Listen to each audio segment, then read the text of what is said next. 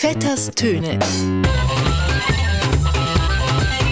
Mit Gabriel Vetter. Ich finde, mit Make-up kann sich jeder schön schminken, aber jeder Mensch ist ja schön, auch wenn er ähm, so ist, wie er ist. Und das ist für mich einfach wichtig.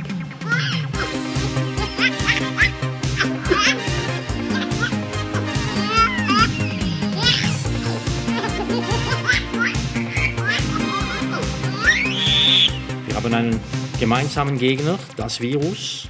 Und dem Virus sind unsere Debatten egal. Ja, liebe Hörerinnen und Hörer von Radio SRF, bevor wir über die Schweiz reden, müssen wir zuerst mal über Deutschland reden. Und bevor wir über Deutschland reden, müssen wir zuerst mal über Österreich reden. Genau, Österreich. Äh, ein Deutschland vom kleinen Mann. These may not burble like sucking doves, and they may not have that rum rum rah rah that you love. Österreich ist, für die, die es nicht kennen, das Land, wo genau dort anfängt, wo St. Margrethe aufhört. Und auch genau so aussieht. Und dann weitergeht bis, ja, bis Richtung Russland rauf. In Österreich hat man mittlerweile den dritten Kanzler in den vergangenen zwei Monaten durchgelassen.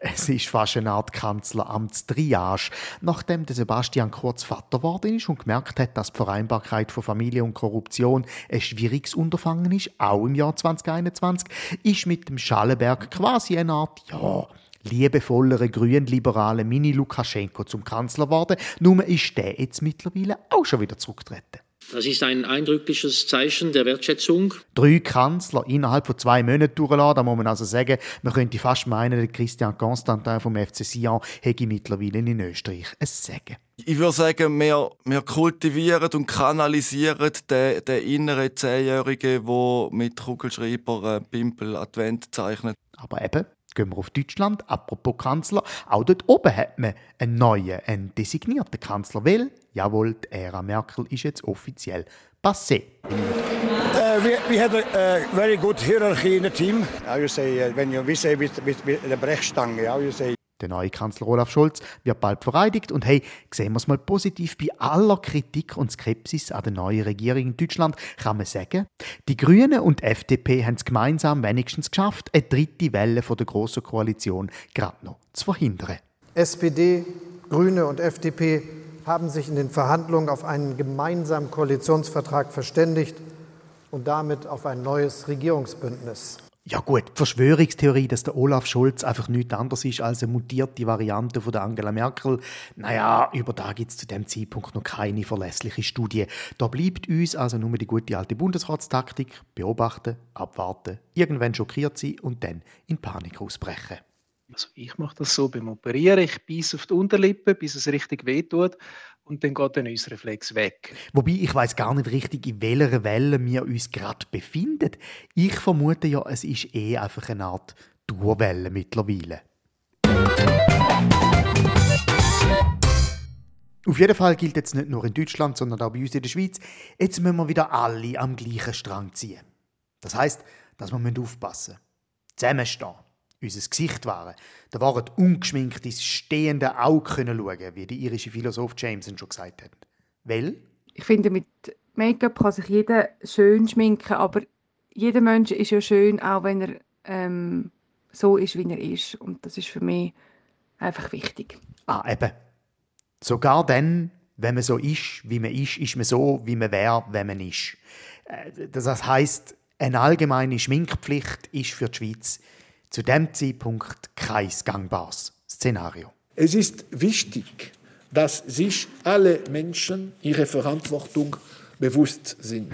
Was unterscheidet Menschen vom Schimpans? Es ist nicht die glatte Haut, der fehlende Schwanz. Und so weiter und so fort. Genau. Und so weiter. Und so fort. Egal, es ist jetzt Dezember. Das heißt, wir müssen jetzt mal versuchen, nicht mehr ständig an das Coronavirus zu denken. Wir müssen uns irgendwie ablenken, zum Beispiel mit Sport. In der Annahme, die Damen seien Schmuck genug, beschränkte man sich zur Begrüßung auf drei Nelken und eine Rose. Mit dem FC Basel zum Beispiel. Der FCB ist gut dabei in der Schweizer Liga. Nach Verlustpunkten ist er theoretisch Tabellenführer. Er hat aktuell den besten Stürmer Europas im Team, der Arthur Cabral. Auf jeden Fall soll der Cabral jetzt irgendwann mal gewinnbringend verkauft werden. Unter den Interessen der FC Barcelona, aber auch Newcastle.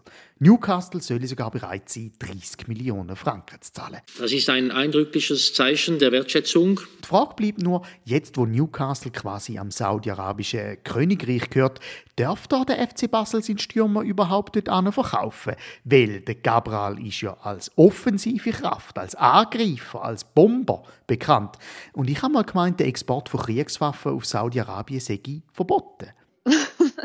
Wieder eine neue Challenge. Also es ist ja schon fast täglich Brot, dass man sich auf neue Sachen einstellen muss. Aus Bern kommen schon die ersten Stimmen, die sagen, die Basler sollen den Cabral nicht als Stürmer, sondern einfach als Abwehrspieler oder Goalie verkaufen, weil man kann ja nicht wirklich schlussendlich kontrollieren, wie er denn dort in dem Newcastle eingesetzt wird. Und wenn es nicht klappt, kann ja immer noch Bundeskanzlerkandidat in Österreich werden. Und das ist doch auch etwas. In dem Sinn, ein gutes Miteinander.